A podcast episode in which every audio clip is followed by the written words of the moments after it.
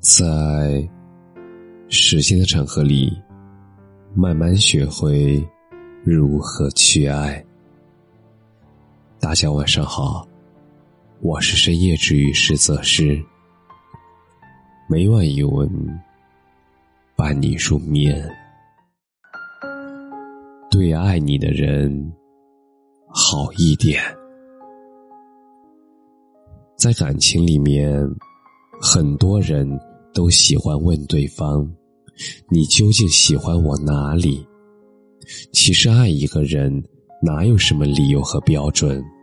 如果有的话，那也只会是因为我喜欢笑，而你刚好是那个愿意逗我笑的人。人们常说找对象要找一个好看的、有钱的。读过书的，但我觉得外貌、家境、学历，所有的这些外在条件，都比不上一个人的真心真意。因为大多数的人都敢过穷日子，却不敢过没有爱的日子。通常一个人离开的理由，往往不是因为对方穷，给不起自己想要的生活。而是自己在对方那里得不到尊重，得不到真爱。感情不是靠物质去留住对方，而是靠一个人满眼的在乎和无时无刻的关心。你给对方的安全感越多，对方就越愿意陪在你身边。不要低估一个爱你的人陪你走下去的决心。如果一个人爱你，即使一日三餐粗茶淡饭，他也能津津有味，无怨无悔。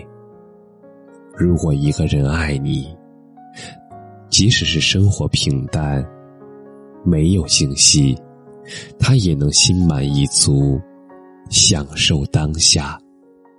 能够填满生活的，是很多很多的爱，是那些朴实无华却让人倍感安心的瞬间，是你下定决心和一个人好，而这一好就是一辈子。生活偶尔晴天，偶尔雨天。